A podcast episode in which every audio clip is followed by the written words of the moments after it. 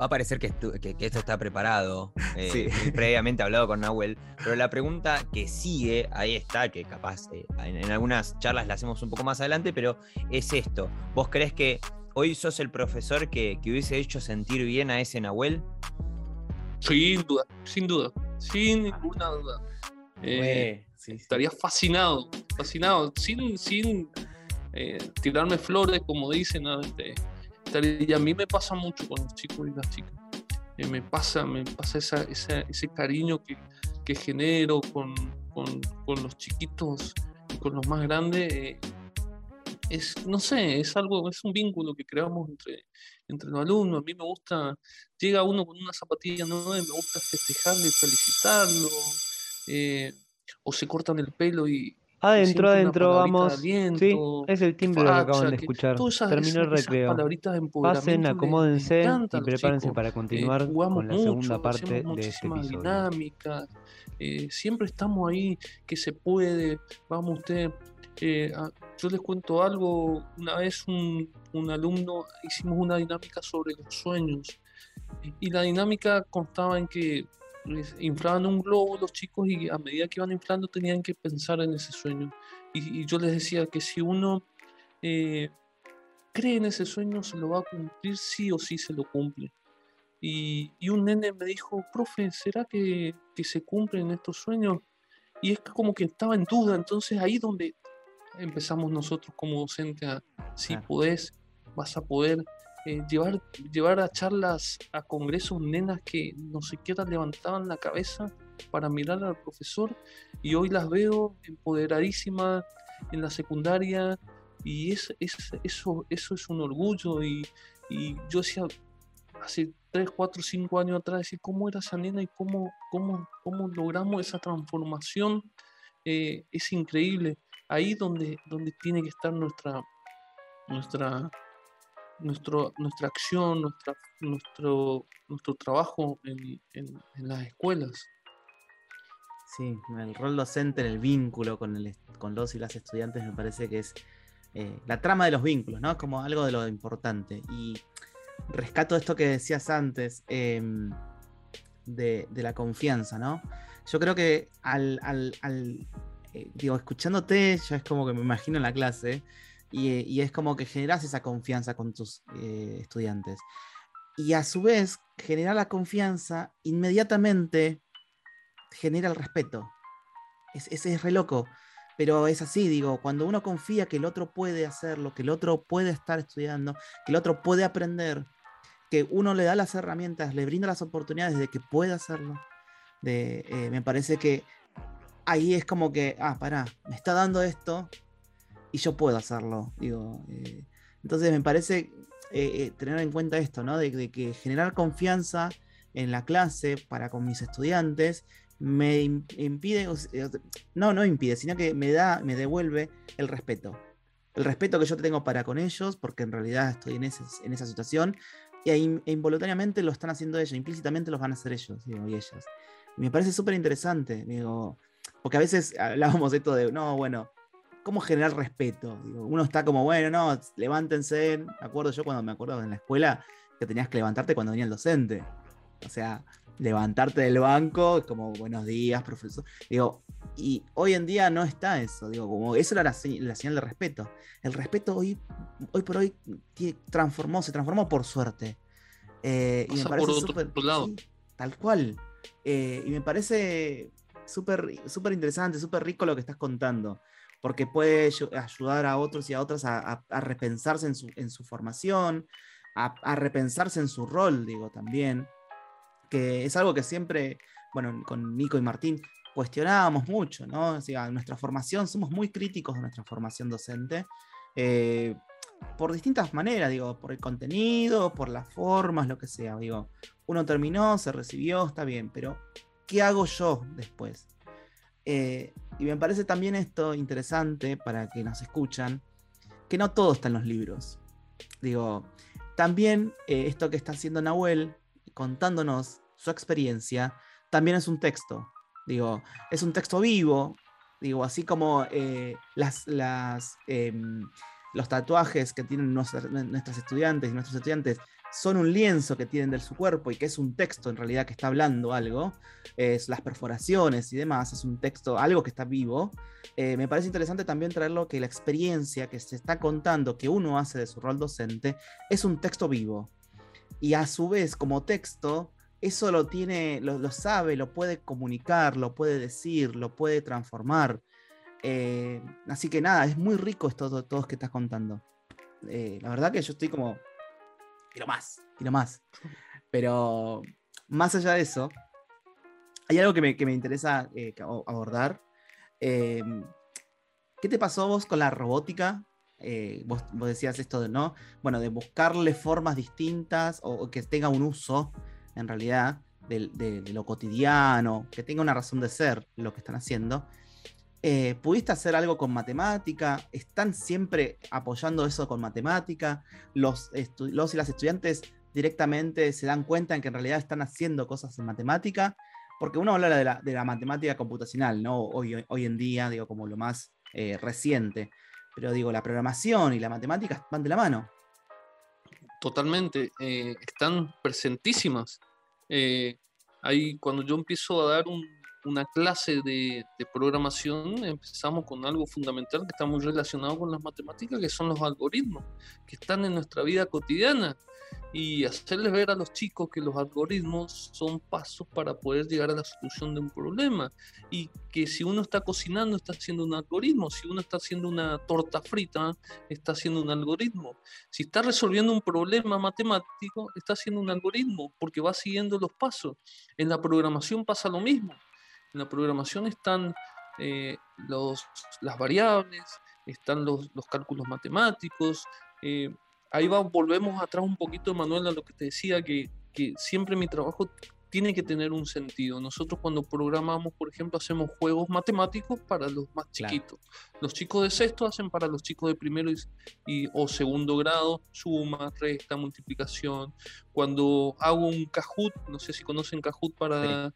Eh, hacemos las tablas, porque los chicos para que aprendan la tabla y ustedes no saben cómo en, en tres o cuatro semanas se aprenden todas las tablas, porque aprenden jugando. Creo que la metodología, creo que la implementación, y no lo digo yo, sino los, los, los que rompen estos nuevos paradigmas, que darle una, una, una vuelta de tuerca a, a, la enseñanza de la matemática. Siempre uno, nosotros lo relacionábamos a la matemática como algo aburrido. Y mm.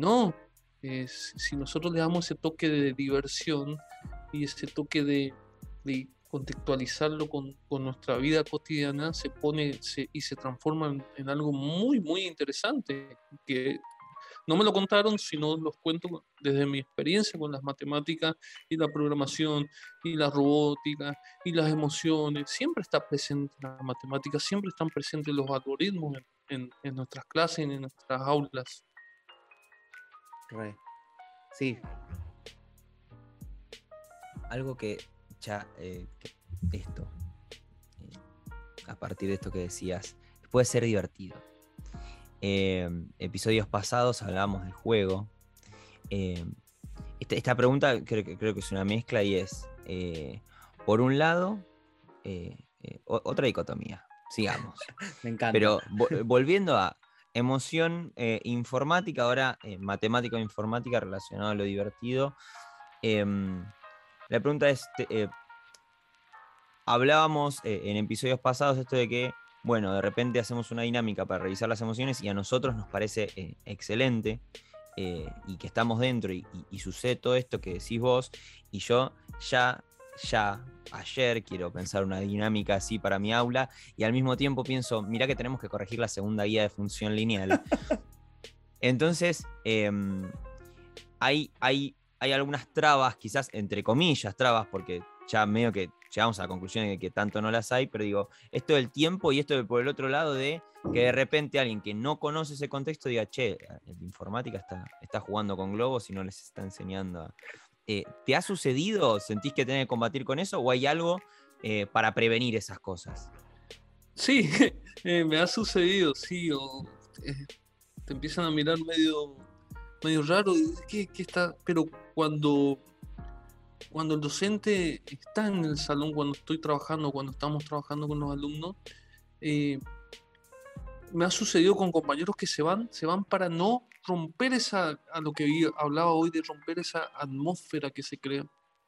Y, pero cuando se dan cuenta que las dinámicas eh, tiene todo que ver, yo creo que todo está relacionado con todo y, tiene todo que ver, y, vos decías, hablaba eh, Nico de, de, las tecnologías y la dinámica. Vos fíjate, tuve el, honor de conocer a un, a un genio colombiano que se llama Alexander Rubio Álvarez.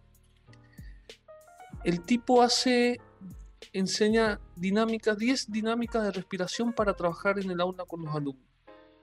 Entonces yo tomo eso y las empiezo a implementar con mis alumnos y me da un resultado.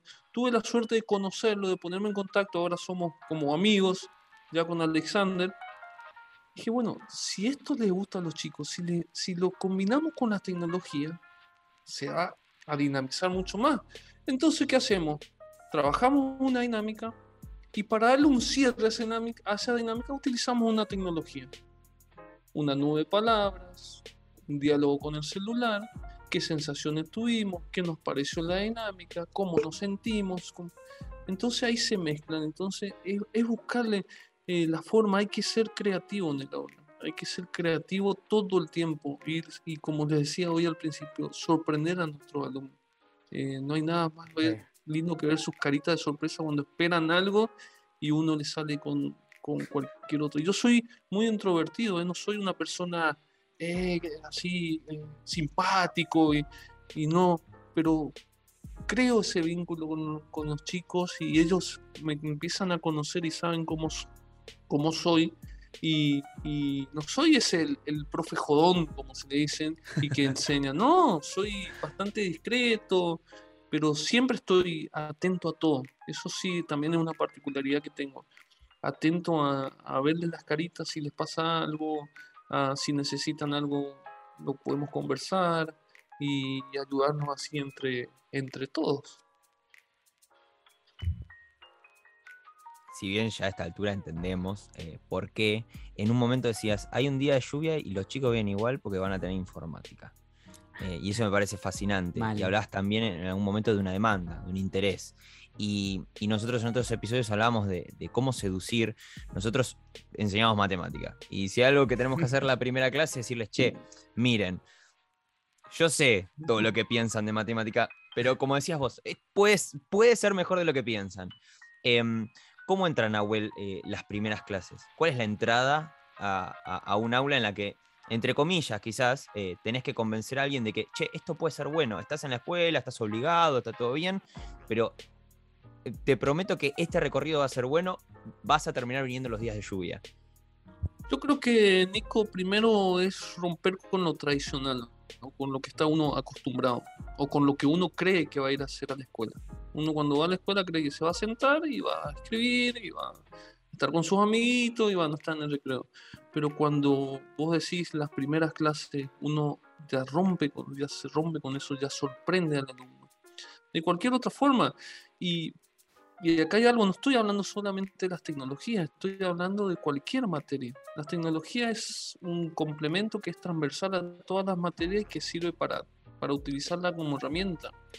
Pero eh, más allá de eso, eh, yo creo que la clave está en, en las primeras clases sorprender a los alumnos y, mostrarles con ejemplos claros que, la matemática no es aburrida, que, lengua no es predicado y, sustantivo y verbo solamente, que la biología no es eh, la fotosíntesis o, el germinador, y que hay muchas más opciones en nuestra vida cotidiana, porque yo creo que ahí hay que crear esa relación entre la vida cotidiana, nuestro, eh, nuestro quehacer cotidiano y las diferentes materias.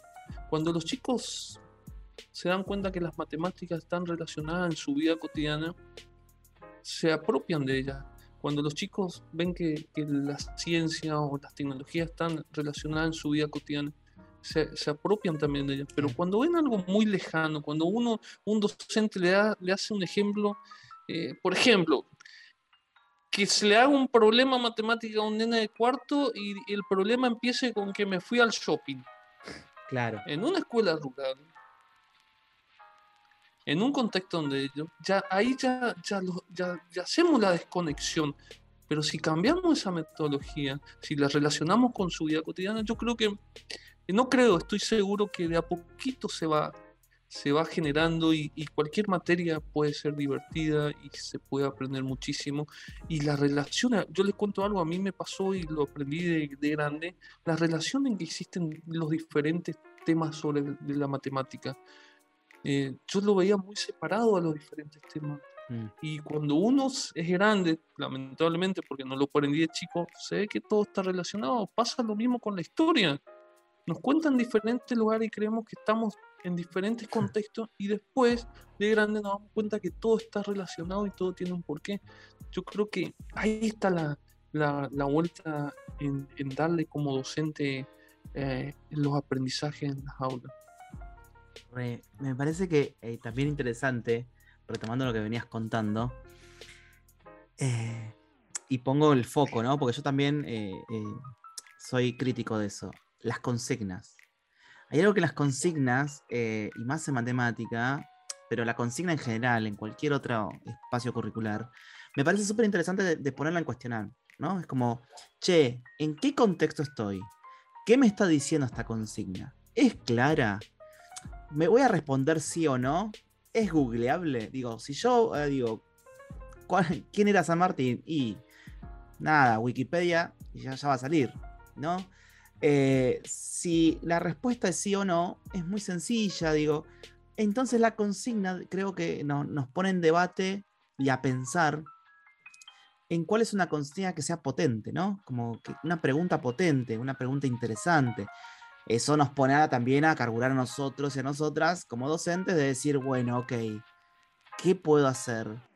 Por ejemplo, yo el otro día, eh, eh, eh, cuando empecé una suplencia de una escuela, la, la, escuela tiene la orientación de gastronomía, ¿no? Es una escuela de adultos con orientación gastronomía.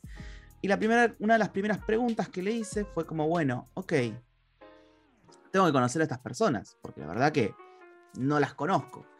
Eh, y en una de las de como preguntas dinámicas que, que, hacíamos es, bueno, ¿qué preguntas te haces que todavía no tenés una respuesta?